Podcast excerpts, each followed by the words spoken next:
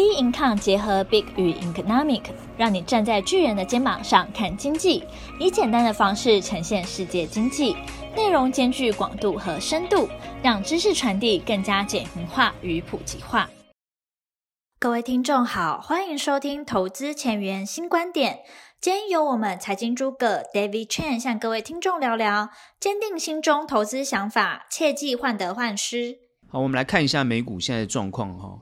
这五四个交易日，目前看起来呢，礼拜一跟礼拜二算的，我觉得表现还比较正常哈。它礼拜二，但是就出现了一个黑 K 的一个情况。那在礼拜三、礼拜四，很明显看到呢，尤其是刀 Jones 在这个地方呢，已经开始有这个呃钝化的一种情况。礼拜四这根上影线呢，代表说它冲高之后开始往下哈，所以呢，基本上呢就是走弱。那当然也是因为呢。联准会又试出这个鹰派的看法，尤其在昨天晚上，较表现比较好的反而是费半哈，等于说在这个地方做一个反弹。那现在呢，这个美股走到这个位阶上来讲，到底怎么去看？呃，我们之前一直谈到说，在这个地方会有一个横向整理，一个啊反弹，然后会等于说呢，这个地方它只要往上走，就会有一个压力，然后呢会做一个横向的动作。目前是蛮符合这个状态的。哦，目前你现在去看这个行情，蛮符合这个状态。然后呢，呃，压盘的力道其实都一直存在哦，也就是说呢，利空的因素一直都没有消散哦。那市场到现在呢，呃，到底有没有办法去化这些利空的因素？看起来是没有。我们现在感觉到市场基本上还是比较恐慌，面对这个整个大环境。好，那。我们看到就是说，主要昨天下跌哦，它下等于说原本是从涨到跌的这样的一个情况，主要是来自于呢，呃，联邦基金利率哦上调到这个四趴哦，然后呢，基本上是预计到明年然后，那市场预期政策利率会在二零二三上半年呢到等于说会碰到五趴这个峰值，诶，这相当的高。哦，各位不要小看，我之前已经讲过，你不要小看这个什么零点几、什么一码几码，那个都相当的高哦，对市场影响都非常的大哦。主要关键在于哦债券的部分哦，所以你可能一直都关注在哦银行利率啊、你房贷利率啊，各位那些都还算小事啊。哦，真正的关键在于借贷的利率哦，借贷的利率，那借贷很多都是影响到这个，比如说。公债啊的这个利率，好，你看最近的这个公债殖率就非常恐怖哦，尤其十年期公债殖率，哦，它飙的非常的高，代表它债券价格崩崩盘非常严重。那我们大家去看这整个状态，它就会去影响到后面的实体经济状况，这个就是为什么市场这么悲观的原原因。但是这么悲观，为什么呃看起来？呃，美国在这个地方反弹，哎，还是有好像有有一个影子哦，有一个影子。因为呢，目前它不是在一个低点的一个情况，因为它等于说在这几周已经慢慢要摆脱这个低点往上。但我一直认为上面还是有压，哦，这个看法一直都没有改变啊。也就是说，就算是弹上去，它还是会有压力，好，把它压下去，然后再弹上去啊，就是现在是走这个走这种状态，让人看起来呢很痛苦。我常常讲，就是说你这种震荡啊，很想就是很很痛苦啊，不好操作啊，这是很明显的一个情况。那主要的数据我们会看，比如说呃，美元指数现在在一百一十三哦，那还是维持在这个高档走平的一个情况啊。它美元指数这么高，我们之前谈到一一四，现在一一三，虽然看起来降一点点，好降那么少，其实基本上来讲，其实有降跟没降一样。那其他各国的币值就跌翻了，哦，对不对？你看。呃，欧元啊，你看这个日元已经爆表了，一百一百五哈，爆表了哈。日元现在大家就一直很担心啊、这个日本的情况，日本持续在这个呃呃这个继续的哦、这个量化宽松，继续 QE，哇，他日本真勇哦，他继续 QZ，继续印钞票啊、等于说呢，摆明就跟你这些。美国呢来作对啊，那当然你的你的那个日币的贬值就非常严重，持续贬啊，那持续贬，所以我认为日本的这个通膨哦也是相当的高，这压力非常的大。然后呢，现在目前美国十年期公债殖利率呢又创新高哦，四点二六九。那它创新高，代表说，呃，科技类股呢，事实上来讲，这还持续碰到这种很大的压力哈。我觉得它还是持续在去化这些风险性资产的这种高的本益比的情况。目前这个情况还是没有改变。然后比特币呢，呃，今天看它是一一九零四五哈，一万九千零四十五元美金哈，还是很看起来还是很恐怖嘛，蛮高的。但是呢，跟它之前差很多啊。然后这个短线上它是怎么样？它是呃，短线上呢，哦，它是看起来是走跌哦。它是之前我们上礼拜讲它，到现在还开始走跌，但是还是维持在一万九，所以它还是有一定的价值啊。比特币它维持在这个地方。那我们看这个原油的部分哈。布兰特原油，我们看它基本上在九十二点四二，其实也是呢，先前两天前两天是跌下去，但是现在又拉到九十二点点四二，感觉上这个 OPEC Plus 还在维持，想办法维持这个油价在一个比较高的位阶上哦。现在目前其实一般来讲，觉得在八十块左右是比较好的一个位阶，比较合理的位阶，但现在它还是在呃，等于说又拉高，那对通膨来讲呢，其实是不利的。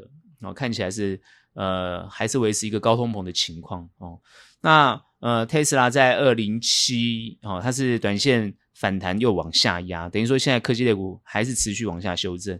那苹果呢是横向整理一个打底的态势，目前苹果是在一四三，就是美国失业到底有没有改善？我们改善不是说变好，因为它失业率实在是太低了哈。那到底有没有失业率增加一些？哦，目前看起来呢，哦，稍微看一下，就是处理处理失这个失业救济金的哈，它是意外的减少了一点二万人，那就代表说，诶，市场还是非常紧俏，失业率的等于说，呃，就这个需要员工的部分啊，还是非常吃紧。哦，那呃，美国坦坦白坦白讲哈，就是呃。工作提供量还是很大，然后呢，薪资呢还是压不下来，有这种情况。因为你你招不到人，就想办法调薪资。那你调薪资的话，哦，这个我们之前已经分析过了哈、哦，就是说这个这个真的是跟川普的政策有关系，因为这个移民政策的关系。因为底层工作，尤其是服务业，它就是一个有这个需求。哦，你看建筑工人啊，哦，你看什么洗衣工啊，反正就呃，什么开。开货车的啦，反正就是这种基层基层工作的哦，就是大量缺少哦。餐厅服务员就大量缺少。那在这个缺少的情况之下，你没有这个外来移移民或移工来填补这个缺口的话，这些薪资就一直往上。这是跟民生有关系的。你看嘛，如果卡车司机缺少的话，你的运价就会提高哦。这个都是问题啊。到现在目前，这感觉上是还没有解决。因为缺工的情况还是非常的明显啊，这这是不利的哈，这是对后面的，尤其是对通膨不利。很多人是说，哎，这样看起来很好啊，哦，失业率这么低哦，那经济复苏一定有望，代表说大家薪资又又高，一定会愿意去消费。这一点当然是没有错，可是你要去想，它另外推升的就是物价，推升的就是通膨哦，那这个是比较严重的问题。比如说你物价下不来。价格下不来，那它受影响最大就是那些没有工作或者是需要救济金啊，需要这种这种补贴啊，所以说需要这个这个呃，等于说低所得的人，那压力就非常的大，因为你所有东西都上涨，所以这个问题还是很严重。我们看到最新的新闻，就是比如说你蛋价的上涨啊，哦，你一般的菜价的上涨啊，这个都是民生最有关联性的。好，所以这个延伸到呃美国其中选举，我看现在民主党现在只靠想要只靠这个堕胎法案呢来扳回局面，看起来很难的，因为这个风头一过，哦，你最明显的是民生经济的问题，你这个通膨的问题没有解决，物价上涨问题没有解决，看来这个票还会是流向共和党，所以现在目目前其中选举大家的评估还是共和党的一面呢比较大，所以呢参众两院呢看起来是会翻盘的。也就是说，参议院跟众议院这两院，共和党会取得多数的席次。那到时候呢，拜登政府就有点可能要跛脚了。这个问题就很严重，因为他现在已经签署很多的法案，哦，尤其是这些补贴大量补贴的法案，那这个都要去执行的哦。这个晶片，反正这都要去执行的，要盖很多厂哦。那这些东西要去执行，基本上如果在国会这边被杯葛啊，或者是不执行哦，或者是把预算砍掉，那这个问题都很大。因为大家觉得说，哎，法案不是通过了吗？那这个金额就要往下拨了啊。各位还有很多细项啊，好，各位要知道，主要法案当然通过，但是还有很多细项，所以这些东西到时候会卡到这个后面的一个情况。那如果这些东西钱没有下去的话，或政策没有执行的话，因为现在你去想，为什么拜登愿意敢让这个 F F E D 这个联准会去做这种市场收资金，然后这种这种升息的动作？各位要去想，他为什么敢？他的底气就来自于哦，拜登现在几个重大法案通过，这是他底气，认为后面的经济衰退他们可以控制。不是说后面经济不会衰退不会发生，是他们认为它可以控制。各位这一点要弄清楚，经济衰退会不会发生？肯定会发生嘛，因为你利息升得这么高，肯定会发生。好，那经济衰退的问题，主要是你政府有没有能力控制得住？如果你可以控制得住，那这个问题呢就不大。但如果你控制不住，这个问题就很大。美国现在不管其他国家。他就是不管其他国家，他只想办法把自己美国搞好而已。这个我们上周已经讲过了，这个哦，这个无可厚非，也不能够去评论他对或错。哦，现在是没有各个国家是没有时间去管其他国家了，因为目前现在的这个经济局面，哦，看起来就是呃这个非常混乱。哦，所以呢，大家就是各自顾好自己。哦，坦白讲，该该执行的政策，该做的事情，大家就是。呃，很认真去执行它，也就不回头啊。你现在想要透过谈判啊，什么什么去回头，看起来这些政策都很困难哦。现在很多大家想说，好，那经济衰退之后，呃，那你如果要让经济恢复，那你联准会肯定又要降息。原本很多华尔街的分析师都是这样猜测，可是看起来那些时间都还没到，时机还未到了哈、哦。所以呢。看起来这个情况呢很明显，尤其是最近已经很明显，像成屋销售率已经减少了哦一点五趴，已经连续八个月下滑。像这些数据出来，都很明显的呃显示出美国经济哦短时间是往下修正的。可是为什么联准会还是还还敢这样做？就是因为第一个失业率太低，然后呢工资调升。然后美国人在消费上来讲，虽然有点消消退，但是联准会认为这个呃，包含美国政府认为，就是消费的这个情况不会缩减哦，所以不担心，就是讲难点，不怕这个通膨情况。各位要知道，如果说物价价格当被一般民众都接受的话，那价格就很难降下来，这才是一个大家比较关心的问题。所以现在总结来讲。就是说，现在法人怎么去看这个行情？法人大概是会用什么样的角度来做这样的一个状况？我认为现在法人基本上都还是偏悲观，所以大部分的建议通常都是建议客户这个手上抱有资金哦多会比进入市场好。另外呢，很多就会建议呢，比如说呢，去哦去买一些债券哦，然后呢降低股票的持有，甚至于呢呃。债券当然不是买这个高收益债哦，而是买公债。法人在这个阶段上呢，基本上大部分都还是建议啊客户呢做观望的动作。当然，我们看到有些法人已经开始建议做低档布局的建议，这个都有。但是实际上法人会怎么做？我认为在这个地方哦，其实他们还是会比较积极来面对这个市场状况。虽然看起来呢不是很好操作，这个当然对一般。非专业的当然是非常不好操作，但我认为，呃，法人在这个地方基本上来讲，哦，虽然你会看到这个大部分的交易量都下滑，也就是说，这种呃一般的散户呢，或者是一般零散的资金，大家都已经撤出市场了，哦，那主要呢还是这些法人机构呢会比较积极在这个市场，或者是一般散散户呢跑去买这个 ETF 啊，或跑去买这个其他的一些看起来比较安全的啊、这样的商品。但实际上来讲呢，这些资金还是投入市场。那进入市场之后呢，当然还是维持一定的交易情况，只是说大家在交易上都偏保守，而且呢偏很短。啊，目前看起来就是这种状况，所以它才会持续倾向呈现一个横向的一个一个状态，横向整理的状态。好，我还是持续看它现在持续做一个横向整理的状态，这个方向是没有改变哦。所以我预判后面的趋势。好，你碰到比较强升的动作，那一定要有所警觉。好，然后呢，你碰到下跌的情况，其实你也不用太忧心，因为它会有所支撑。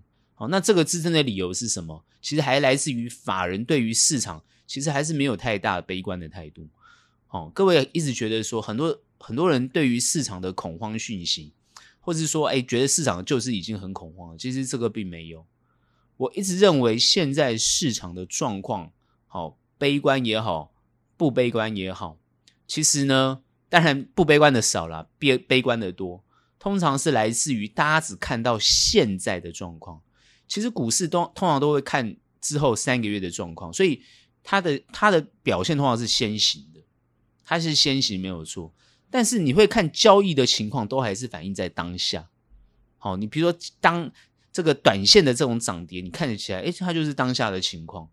所以呢，事实上来讲，一般来讲，呃，真正的交易或者真正的在投资上来讲，它大概就是看到三个月后的状况。所以它跌是反映后面的情形，涨也是反映后面的情况。只是你当下你感受不到哦，但是那个大的资金，他开他看的就会比较稍微远一些。那当然，短期的工具或者短期的操作，它在这个地方上上下下，就是很完全让人家摸不着头绪。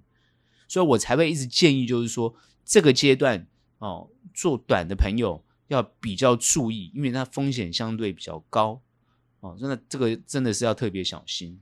那做中长。一直都是可以跟你谈到是非常适合布局的状态哦，因为很多的价格已经被修正的相当相当的低。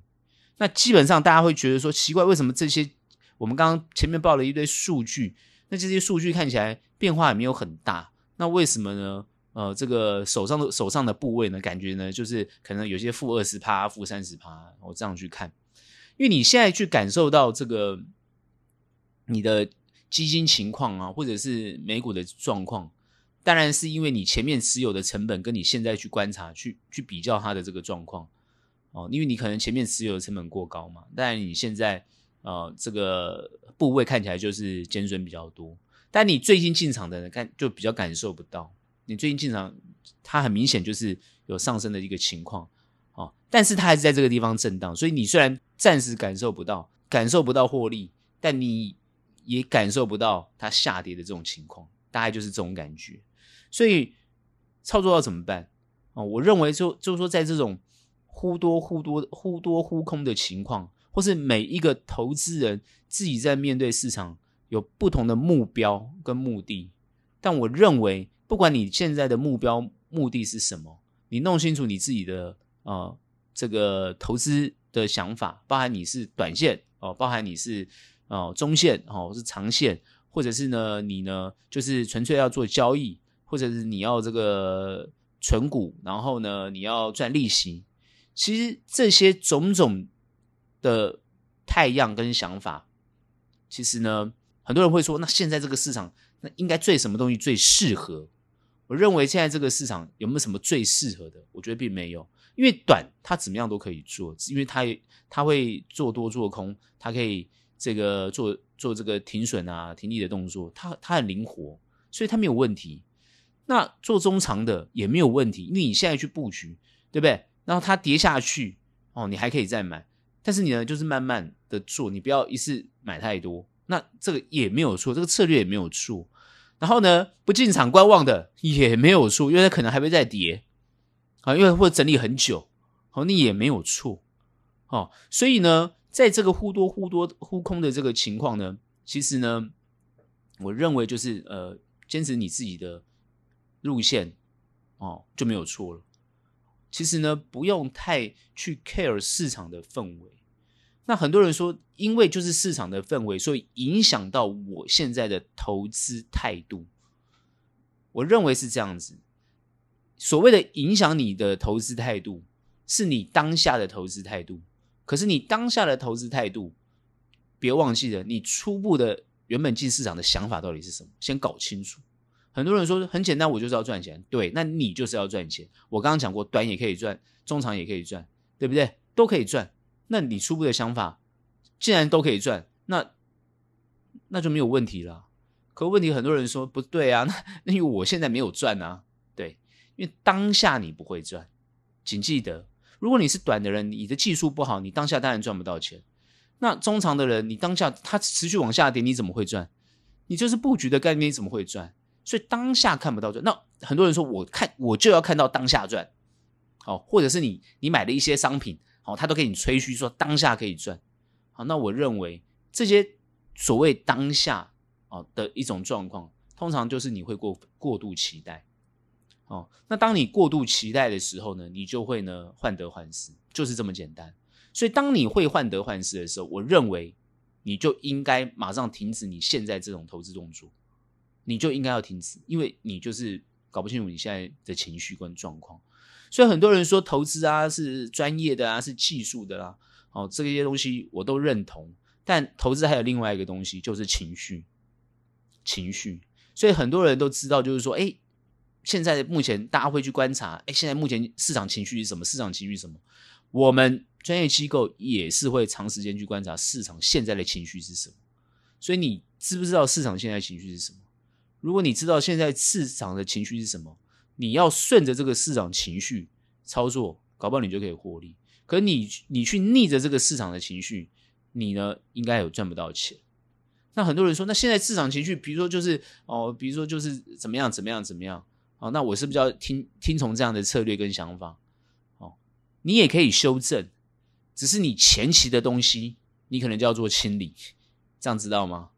那要做清理的时候，那可能很多人就割肉了、割血了，就是这样子。好，那这个就你自己要调整。好，所以这些东西呢，也就是我稍微简短的分享一下这种投资心理的动作。好，那这有时候可能跟专业没有关系，可是我认为跟获不获利有很大的关系。所以这一点呢，还是呢，啊，让大家给大家一些想法。那当然，这是我们对于美股后面的状况，所以后面还是要持续观察它的一些变化。因为我会，我认为你会不会觉得很奇怪，为什么大家每天都盯着 FED？其实 FED 也不用你去盯它，可是市场就是这样子，它就是一直盯着它，对不对？他就一直每天看他讲话，然后就开始做动作。所以你你你就是要看到这个情况。所以有时候我们说放宽心也好，就是你不要你不要那么的积极，反而哦不会让自己受伤太大哦。那当然可以很积极，就是必须要很有能力哦。这里还是比较强调呢，呃，这个不是说赚不到，而是呢，你的态度就变得相对的重要。这是我们对美股的看法。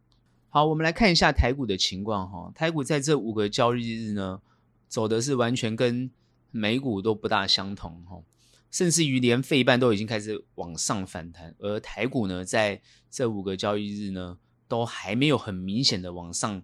非常明显往上弹升的情况，然后在这个地方呢，是感觉比较磨人的一个走平的情情形哈，好像已经提前走到这个我之前的说法，就是走横向整理的一个情况。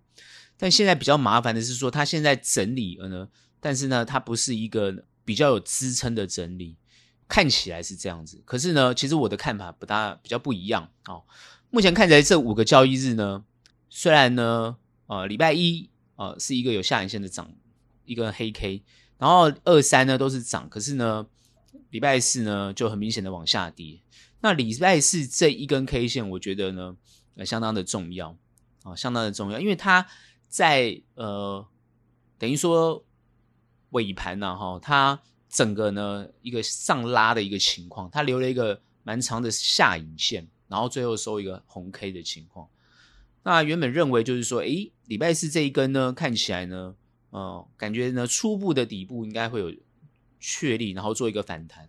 可没想到在礼拜五当天呢，好，今天就跌了一百二十六点，而且是一个比较实体的黑 K。虽然没有跌破昨天的低点，但是呢，目前看起来呢，哦，强的一个情况呢，还不是很明显。那最重要的是呢，成交量它又说到这个，哦，一一五六六啊，一千五百六十六亿，那。大家就怀疑了，就是说台股到底发生什么事情？人家美股呢都在反弹，那为什么台股这么弱？这个是所有人的心中的一个疑问。那为什么会产生这个现象？我上周其实我有认真分析啊，当然是主要是台积电，好像今天台积电又跌八块，啊，现在收在这个三百八十九块点五，相当的弱。大家就觉得很奇怪，明明一个这么好的公司，为什么呢？呃，这个外资这么不看好？好，那昨天大家都知道，就是呃，这个公关谷银行啊，昨天买了八十几亿，感觉上就在撑这个，后面在拉了哦，等于说政府有在拉。那今天为什么就不拉了？就如果在现阶段你不做一个很明显的 V 转的动作，你你没有办法把这个底部啊站得很稳，这就是现在大家最担心的地方。所以今天操盘手，哦，你这控盘者，你今天一定要有一个概念哦。比如说，如果是国安基金是控盘，或政府在做控盘，你一定要有一个观念，就是说你如果不做一个 V 转的动作，那你今天这个行情，你说要把它转好就很困难。在现阶段，他为什么我们就要反反反向思考？请问他为什么不让市场在这个地方做 V 转？也就是说，是不是有其他的理由不让他在这个地方做 V 转？好，所以这个大家也是在烦恼的地方啊。为什么台股今天走到这个地方这么弱？哦，真的很弱。哦，很多朋友就是哎，奇怪，手上的部位哦，感觉上哎应该要反弹呢，怎么都没有弹？我现在就觉得好像很很难熬啊。好，日子感觉很难熬。其实坦白讲，如果你今天是做中长的，你真的真连看都不要看，因为它连一个很明显的反弹都没有，所以你连看都不要看。做中长的，而且你今天如果有下跌，你要慢慢再去买，去建立布局的概念，做中长。可是你今天明明就是一个做中长的，你又用短线心这样心态来每天观盘，那你当然就是每天被被煎熬嘛，被折磨。那还我建议你，还不如把你这些中长部位通通砍掉。因为你的心态就不是中长嘛，对不对？那这个时候呢，你反而砍掉，你心情就轻松了。但问题是你就是没办法啊，你就没办法，这又牵扯到这个投资情绪的问题。那我们理性来看这个行情，它为什么走到这个阶段还不做 V 转的动作？那肯定有所原因。我认为就是一个外资，我认为就是外资，因为其实这个盘一直走到这个位阶哦。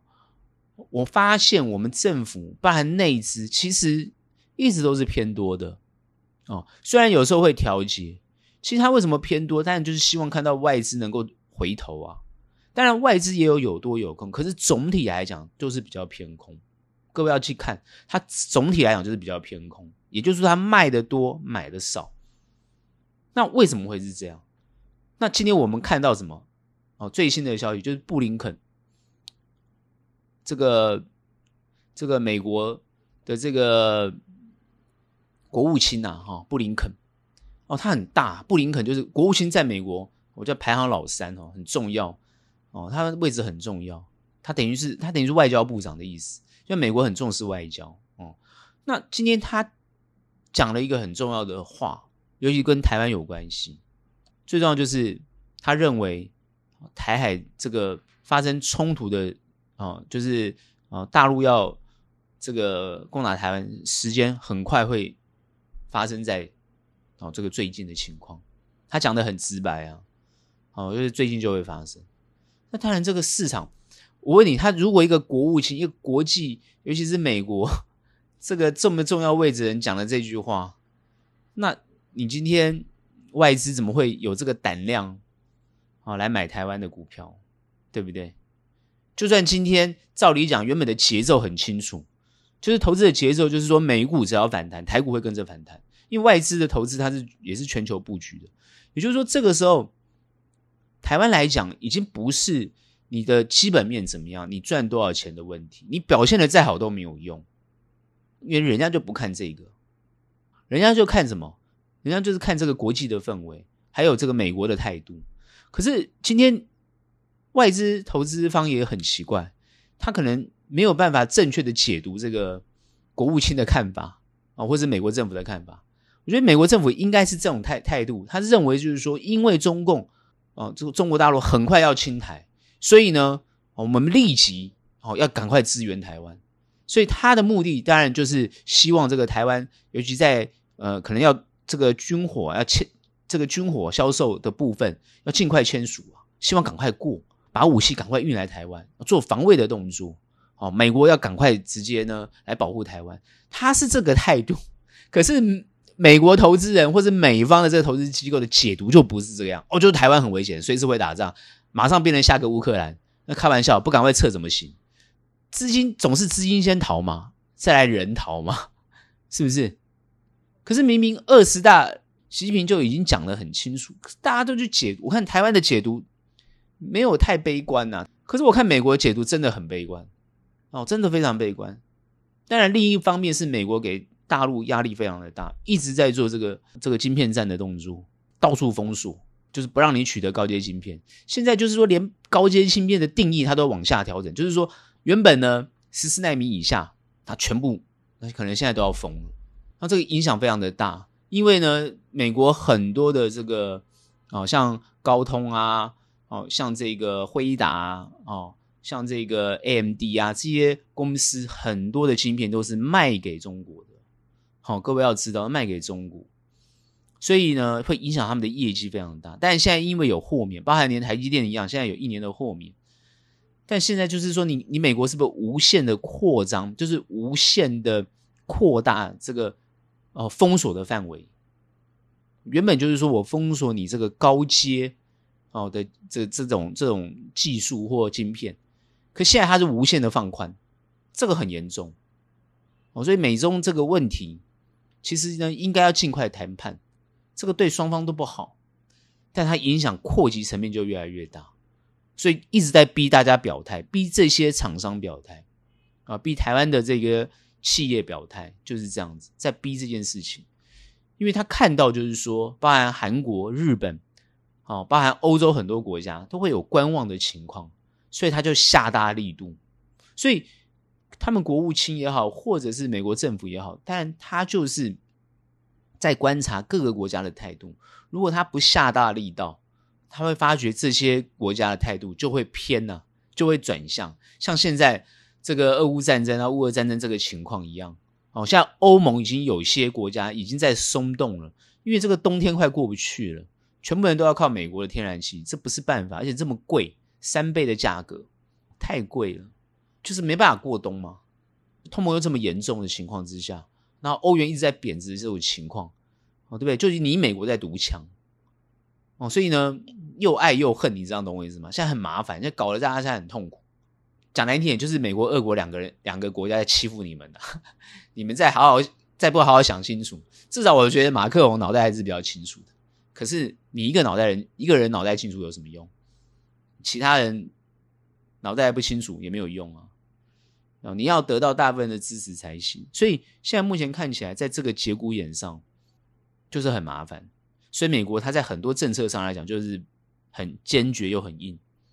好，坦白讲，他今天对于台湾会做这样的一个动作，各位你现在看到，我们现在比如说外资在撤，大陆呢也限制了台湾很多有些部分的产品进口到大陆，也会影响到台湾的出口的情况。其实变成是怎么样？两边都在整你啊！这就是目前现在你看台股，我看虽然我们在这个位阶，我看真的比港股还惨哦。因为香港也碰到香港国安法之后，它就面临的这个外资窜逃的这种现象哦，窜逃哦，他们现在喜欢用“窜逃”二字，对不对？台湾现在外资也是在跑，这个很麻烦哦。尤其你看，是亚洲的这几几个新兴国家，其实哦，这外资还蛮重要的。像之前亚洲金融风暴，你去看这个韩国哦，我们看泰国，其实就是外资大量的撤，整个国家就倒，真的，就倒。如果没有 IMF 的话，那整个国家起不来。就 IMF 要借你钱才行，才能起得来，不然整个国家要倒，相当严重。那台湾现在当然。因为都赚钱嘛，你看我们在疫情的时候，我们都是输出这个晶片啊，干嘛？我们赚钱，我们是一个赚钱的国家，所以我们有很雄厚的外汇存底。所以看全球的这个通膨，台湾就影响不大。哦，疫情呢？哦，当然现在因为就对，等于说现在就是与病毒共存嘛。我们疫情就现在还在高档，对不对？可是之前呢，我们疫情就是管控得很好，所以都没有什么事。所以台湾在各方面的表现上来讲，跟全世界比较，其实哦不会太差。但我们现在股市呢，就是救不起来。这点我认为啊，政府要在这个阶段下大力度，还是要持续给大家信心。各位，你要去观察一个现象，最近台积电跌成这个样子，可是大家都知道，哎，零股交易非常热络，散户呢很有信心。其实台湾人民对于自己的国家的这个呃企业是非常支持哦。我认为这一点呢，政府就要有信心哦。政府有他的，你有资源吗？你是可以让这个地方做一个 V 转。我觉得态度最重要，V 转态度很重要。这没有 V 转的态度哦。虽然昨天有一个拉，感觉有态度，可是今天不应该有这根黑 K。我坦白讲，因为你没有连续性，你没有连续性是不行的。除非今天呢，哦，这个。外资大卖特卖，可我觉得也不会啊。看来这成交量也没有，不大可能。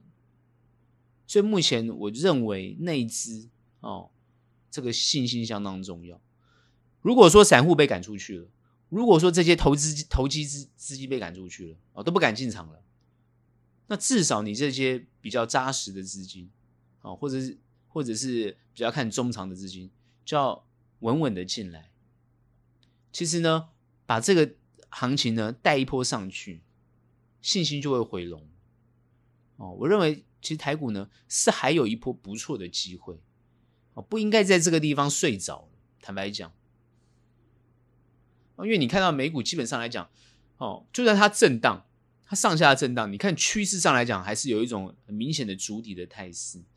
可台股在这个地方真的是让很多人觉得，哦。感觉还没有跌完，这是非常非常致命，这非常致命的，因为你透露出这种讯息给市场，那市场要挽回信心很困难，你甚至变成是要加大力度再去拉抬，那你就要动用更多的力量、更多的资金，那你前面就已经套住，像最近很多人喜欢去算，哦，我们政府又国安金又亏多少钱呢、啊？哦，什么什么什么哪个基金又亏多少钱？你算这干嘛？坦白讲，真的是没有意义。但是很多人爱算嘛，让让他去算嘛。我们台湾很多的企业是很有价值。你看最近本益比都被修正的非常的多，好公司都被修正了啊，明明就赚钱。但大家会讲了啊，你现在赚钱，你明年不一定赚钱啊，对不对？你现在赚钱，很多赚钱是因为怎么样？台币贬值嘛。你台币贬值，所以你看起来赚钱，可你本业没有赚钱啊。明明国际的市场需求没那么高，对不对？讲那些人家都在砍单呢。那你怎么可能赚钱？这点讲也没有错，但我们要看到的不是那个外面包一层糖衣的公司，我们真的要去看实质有没有获利的公司。所以这点还是比较强调，就是说各位在看公司方面，还是要比较认真透彻、比较扎实去看。所以呢，回到现在操作面来讲，啊，我我当然都会以一些操作面的建议，我看有没有一些变化。各位在听啊，每一集听。因为一个礼拜一次，你们一起听，你去看看是哎，我们的操作有没有稍微有一些变化？如果没有变化，当然就 OK。还会有一些变化，你自己就要去有所警惕。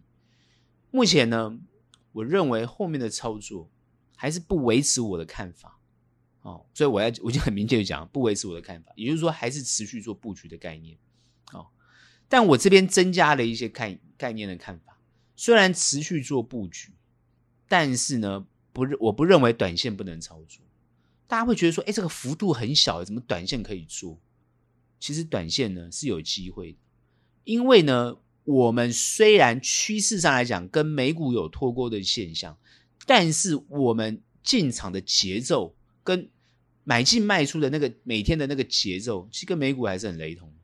好，各位去注意，除了礼拜四不同之外，好，你看那个涨跌的节奏，其实还是蛮雷同的，还真的蛮雷同的。哦，所以这一点呢，其实还是呃，各位要去能够去拿捏，也就是说，做短还是有机会。那这个时候为什么很多人想说，哎，奇怪，前前几周也没听你在建议做短，怎么这个时候你还建议做短？对，这就是一点点的变化。这边为什么我会稍微有一点变化的原因，主要就是我认为在这个位阶上，足底的情况会很明显。所以，只要把底部稍微足出来之后，就会有一波比较明显的反弹。既然有反弹，就有获利的机会。各位可可以好好把握这个获利的机会。哦，所以呢，我们看整个趋势，当然都是在跌，所以呃，照理讲，它一个反弹都这个机会就要去掌握，因为它有获利的空间。如果它趋势是一直跌，你做多当然就不大可能获利哦。那你横向整理又不敢做空，所以在这个位阶上来讲，我认为各位可以有信心的稍微做短，因为它这后面的反弹机会会比较大。我们虽然没有办法表现的跟美股一样有明显的反弹，哦，但是呢。我们在这个位阶上呢，它就会慢慢走出一个横向往上的动作。这个这个是一个我觉得很重要的时机哦，所以呢，我认为这个时候有这个机会。那很多朋友会说，那我现在资金比如说卡住，或者我资金的部位比较大，那我现在还有一部分资金，到底是不是要这个进场？我说进场你可以做短，然后呢，你要布局也可以，但也是不要太多，慢慢的。但是呢。至于你说哦，我资金哦，这个到底要这个全部啊，还是怎么样？我我也不认为要全部，你可以拿一部分资金出来做，来这个地方做布局，因为这个地方反弹机会会比较大哦。不要不要错失这个反弹机会。但关键是很多人说，那如果继续跌嘞？诶，重点来了，如果继续跌，那当然尽快撤出来。短当然就是这样，短就要灵活嘛。好、哦，然后呢，如果继续跌。那这个中长呢？哎，再接一点，然后呢？呃，如果继续跌哦，那至于要不要布空哦，那就要看了。你就要可可以做短，做短就是可以，也可以布空哦。所以这个位阶如果是这样子的话，我们就要做这样的一个策略的调整。但我要提醒各位，它还是一个短的现象，也就是说，你虽然看它要继续跌，但它马上可能就弹上去了，很快。很快，最近这就是市场的氛围，它就是这样子，因为有人在支撑，所以你空，你你你太悲观也没有用，你真的你你太悲观也没有用，它就是有人支撑，所以我为什么一直说这个市场哦，有时候呢适合中长的原因，就是因为有人在支撑它，而且我刚刚是不是也公开讲了哦，你政府在这个地方就是要想办法让它信心恢复嘛。这就是你政府的功能，不然你政府功能什么？你看人家美股都已经在做动作了，是不是？那结合市场的一些哦主要的资金啊、哦，不管是内资啊或者一些法人资金，想办法把这个行情往上做。为什么？因为明明你的企业就是好企业，会获利的企业，而且现在都慢慢要解封了，很多相关的这个企业呢也都回流了，也就营收获利会回流。之后的财报就相当的不错，也就是说，你明明就是处在一个可以经济恢复的一个情况，而且往上升的情况，然后你在这个地方很看衰这个行情，你不觉得很怪吗？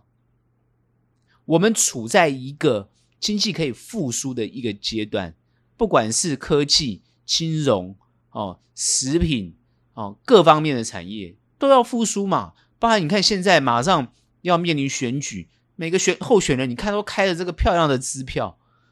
支票不是乱开的，要去执行的。哦，不管你是看台北市，你不管看这个桃园，你看任何地方，哎，对不对？台南啊、新竹啊、高雄，你看任何地方，大家都大开支票啊。哦，这个想办法哦，不然怎么选得上？不是吗？那就代表说大家都想要拉动经济，不是吗？那既然想要拉动经济的情况是这样，那怎么会看空嘞？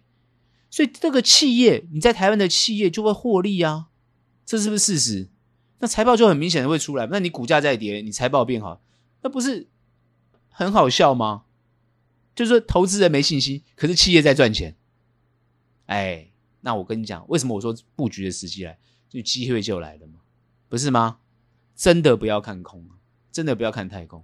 那我为什么说会做可以做空呢？那因为国际的气氛，或是国际的这个操作的节奏，因为外资还在卖嘛。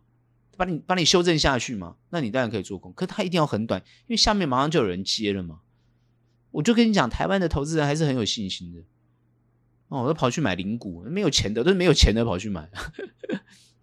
所以这个阶段是绝对不会建议，我从来没有建议过任何投资人哦做这个杠杆交易啊，就是说做这个融资融资的动作。但因为放空你要融要券嘛，所以这个一定是。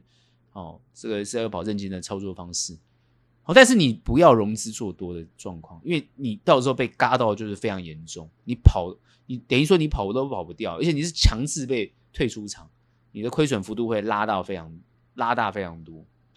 很多人呢，就是有时候太贪心，所以我说这个地方的投资心态是要很稳的，你不要太贪心，但你也不要太悲观，它很稳哦。我们法人是这样在做的，也是用很很稳定的心态来面对市场。千万不要这种患得患失，就我前面讲的这种患得患失。那你患得患失，你就会操作失据，你的那个节奏就不对。那你当你操作节奏不对的时候，该多你变空，该空你变多，然后呢，该走你不走，然后呢，这个该获利的机会你没有掌握到，那就非常非常的糟糕，你就会扩大你的亏损幅度。好，所以现阶段所有的投资朋友，就是说。你你你要投资，你就不要太在乎，比如说啊什么未损益的情况啊，这种这种等等之类的，因为你根本就是一个中长嘛。但是如果你是短线交易，你就要在意哦，你这个价差的情况哦，跟获利的情况，这个都没有问题。所以你的操作就要变灵活，哦，这个非常重要，你要掌握这个原则。所以这一点呢，还是我不断的提醒大家去认真关注这个情况，等于说呢，把你的想法。要要想好你的投资的的初步的想法要，要掌握好，不要呢哦这个患得患失。你就算要就算你要改变你自己的这种投资的这个面对市场的这个想法也没有关系，没有关系可以改变，但是请记得你要改变的彻底。你不要呢我改变一秒钟啊改变一天，我明天马上又又改变，那你这样子你的你的这个因为你的初步的想法。没有掌握住，你后面就操作非常凌乱，该卖的你不敢卖，然后呢，不该买的你狂买，你就会操作非常凌乱。当你在操作凌乱的时候，你的亏损幅度会不断不断的扩大，这个就是我们在专业看到就是非常不不应该的发生的情况。好，那至于国内的消息，我认为最近不管是美国也好，或是台湾也好，各国其实政府没有心思啊。没有心思去关注这个所谓市场股市的状况，你真的去看全球股市，我我觉得没有一个政府在关心全球股市的状况，真的没有。坦白讲，就是疫情过了嘛，哦，那大家现在在关注的就是怎么样经济复苏嘛。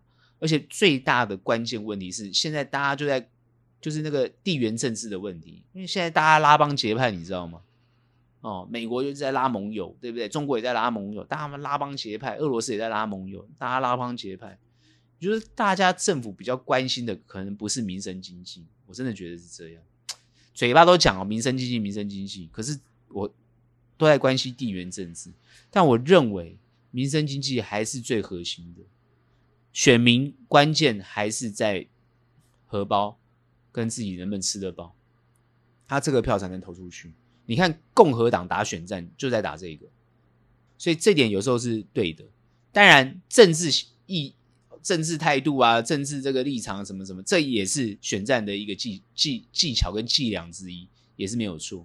发觉大家也都在打，把它搞混就对了，混在一起打，民生经济议题也打，然后呢，政治立场也打啊的也打，大家都在打。慢慢的去看这个国际局势的变化，大家就会找出一个脉络哦。其实这个脉络也不不难解哦。政治立场打完，他就要打民生经济嘛。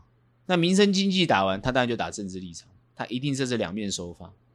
我认为，哦，企业营收获利的成长，当然就是跟民生经济有非常大的关联性。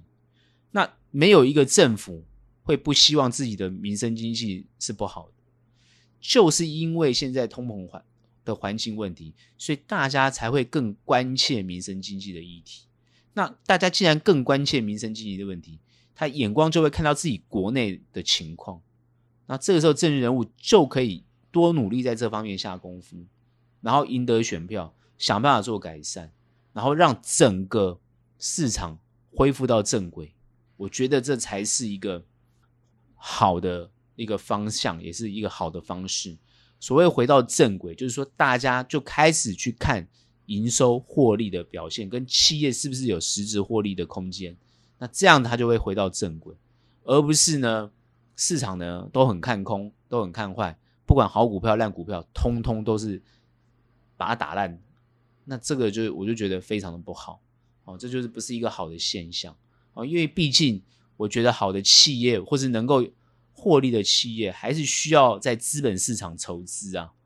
哦，你看到台积电虽然在这个呃呃这个法说啊，他讲他要减少资本支出，大家听起来就是一个利多的一个想法，但是大家也要另外一个想法，就是说，如果连台积电都减少资本支出，影响的所影响的，包含从设备哦设备相关的股票，那包含哦这个呃它实际上的产能的减少的预估，这些东西等等都是比较负面的看法，所以很多人会觉得，哎，用正面角度去解读，其实它最终后面还是负面，其实就是不对的。应该企业好的企业，他想办法就是呢，因为他看好市场后面的情况。他应该是做更多的资本支出，不管是研发或是呃设厂增加产能，这都是一个好的态度。但如果它减少，其实就是代表他不看好后面的状况。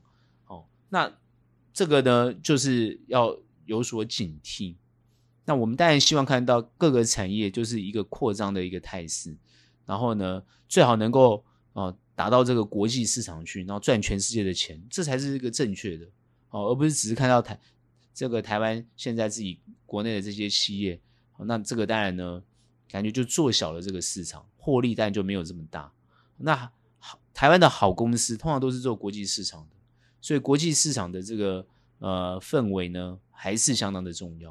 哦，所以这一点呢，还是呢我们比较会去关注的地方哦。所以呢，我刚刚已经提醒大家了，就是不要呢哦患得患失哦。反正呢，坚定你自己的立场，不管你是哪个立场，你只要去坚定它，通常都会有不错的获利。